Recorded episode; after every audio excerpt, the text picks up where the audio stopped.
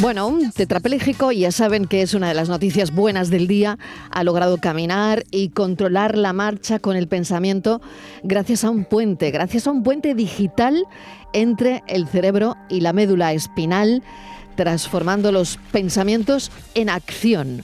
Han sido investigadores suizos los que han desarrollado un sistema que han probado con éxito en un paciente que le han devuelto el control voluntario de la capacidad motora de volver a caminar. Javier Moreno, bienvenido a Mesa de Redacción. Buenas tardes. Hola Marilo, ¿qué tal? Buenas tardes. Mira, un paciente, un holandés, en 2011 tuvo un grave accidente ciclista. Le ocurrió en China. Su médula espinal resultó muy dañada, con, muy dañada con una lesión incompleta que después de mucha rehabilitación apenas le permitía mover los brazos. Desde el primer momento tuvo un objetivo, claro, intentar recuperar toda la movilidad posible, por lo que cuando le hablaron de un grupo de investigadores punteros en, en, la ciudad suiza de Lausanne, trataban de encontrar formas de ayudar a los pacientes, pues tocó esa puerta. Vamos a saber en qué consiste ese puente digital que permite recuperar la función motora, como estamos contando. Este avance científico, y esa es otra gran pregunta, ¿no, Marilo? ¿Podría revolucionar los tratamientos de algunas enfermedades neurológicas? Estamos convencidos de que hay muchas personas que tienen algún problema de, movilidad causado eh, sobre todo por accidentes que están muy pendientes de avances como estos. Hemos buscado a una persona que trabaja en el Hospital Nacional de Parapléjicos de Toledo es el doctor Antonio Oliveiro, eh, doctor en neurociencia, jefe del grupo de investigación del área de neurología y neurofisiología del Hospital de Parapléjicos de Toledo. Sus líneas de investigación principales abarcan la neurorehabilitación y las técnicas de estimulación cerebral no invasivas. Doctor Oliveiro, bienvenido, gracias por atender nuestra llamada. Gracias a vosotros por uh por invitarme. Usted que, que trabaja en ese hospital y que debe ser muy duro, aunque es el día a día de los neurólogos, de los neurofisiólogos, mm, ¿cómo, cómo considera esta noticia? Esta es una noticia eh, buena que eh, viene de, de, bastante lejos. El grupo de investigación uh, suizo, liderado por Gregoire Courtin y Jocelyn Bloch, eh, lleva trabajando en esto más de 10 años. Empezaron con modelos animales, luego poco a poco han pasado a humanos y hace unos años ya habían enseñado pacientes que podían caminar utilizando este estimulador de la médula espinal solo que en este momento tenían que controlarlo a través de una tablet, básicamente, de un mando. Y ahora han conseguido un poco cerrar el círculo y eh, con este implante cerebral consiguen eh, extraer la información de la voluntad del, del movimiento del, del paciente y, y, con esto controlar el estimulador medular y así el paciente puede caminar. Doctor, este avance puede revolucionar los tratamientos en algunas enfermedades neurológicas. Claro, es un único paciente el que, se está beneficiando de esta técnica. Eh, pero usted lo ve lejos, lo ve cerca, ¿qué cree?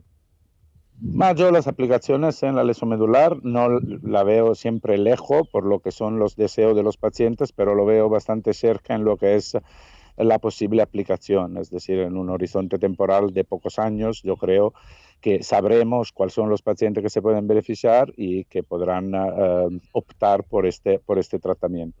Luego extrapolarlo a otras uh, enfermedades, a otras situaciones, un poco más complejo, más difícil, pero claramente todos los avances científicos siempre están focalizados en resolver un problema, pero luego uh, aprendemos y encontramos la vía de solucionar también otros problemas. Entonces no descarto que haya aplicaciones en otras enfermedades en que la pérdida de función motora sea relevante. Mm. ¿En qué consiste exactamente un puente digital como el que han hecho en este paciente? En realidad se, consiste en, en uh, juntar dos, dos, tecnologías. Una era la tecnología que ellos han desarrollado de esos estimuladores medulares que se implantan uh, muy cerca de la médula espinal y con estímulos eléctricos controlados por un software permiten reproducir lo que necesitamos para poder caminar.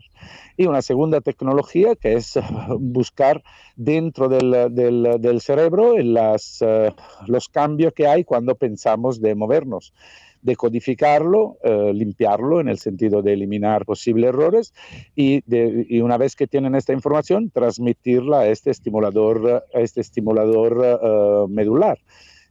Por eso hablamos de puente, en realidad es una conexión eh, es una conexión entre la información que se puede extraer del cerebro, que ya llevamos años más o menos sabiendo cómo extraerla eh, y ellos han mejorado muchísimo la calidad de esta información, y luego alimentar este estimulador que ellos habían implantado ya en algunos pacientes hace unos años. En el Hospital Nacional de Parapléjicos de Toledo, donde usted trabaja, doctor, la verdad es que hay gente joven, ¿no? Por, mm, bueno, se oye siempre, ¿no? Accidentes de moto, accidentes de coches, eh, bueno, pacientes donde tienen problemas ¿no? con la médula y quedan parapléjicos o tetraplégicos. Una noticia como esta, que hay que evidentemente ponerla en cuarentena, doctor, eh, ¿cómo llega a, ese hospital? Eh, me imagino que abre una puerta a la esperanza de algunos pacientes muy jóvenes, ¿no? Ah, sin duda, sin duda abre una puerta, pero tienes que considerar que los, los pacientes de nuestro, en, las situaciones que, que, que tenemos en, en, nuestro hospital normalmente están bombardeados de noticias uh, cada vez que cada vez le generan cierta esperanza. Entonces saben perfectamente uh, que tienen que considerar uh, cualquier información de forma eh, yo diría que este avance no es solo para la gente joven, porque en realidad mm. el, el, sistema de entrenamiento tan rápido que han conseguido, por lo menos en este paciente, parece abrir la puerta a pacientes jóvenes y menos jóvenes. Claramente esto, esto el tiempo lo dirá. Y, y, veremos, pero no parece una tecnología que necesariamente esté focalizada a gente joven. Eh, me gustaría recordar que eh, más del, del 50% de nuestros pacientes no son tan jóvenes y ya no son de causas eh, necesariamente eh, traumáticas, es decir, accidentes o, o, caídas. Son, por ejemplo, pacientes que tienen patología médica relacionada con el envejecimiento y algunos de esos pacientes también podrían beneficiarse de estas tecnologías. Doctor, qué interesante. Javier. Sí, doctor Oliveiro, ¿qué, qué otras líneas de investigación a nivel mundial, qué otros grupos de investigación están trabajando con, proyectos que estén ahí según la información que ustedes tengan y que puedan ver la luz dentro de poco para aportar esa, esa luz, esa esperanza a los pacientes. ¿Hay suficiente investigación en torno a este asunto?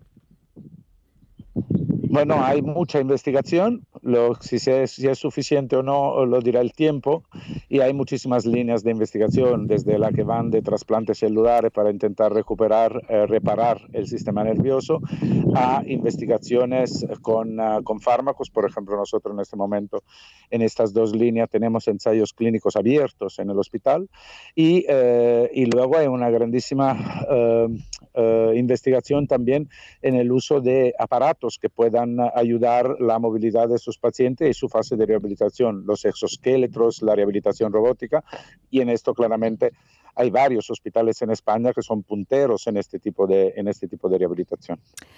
Doctor, le agradecemos enormemente que nos haya explicado con paciencia, además, esta técnica que no resulta, bueno, es simple de entender, pero luego tiene, bueno, tiene mucha investigación detrás y un montón de, de matices también. Mil gracias por habernos atendido. Y enhorabuena por, por su labor diaria en ese Hospital Nacional de Parapléjicos de Toledo. Gracias. Gracias a vosotros.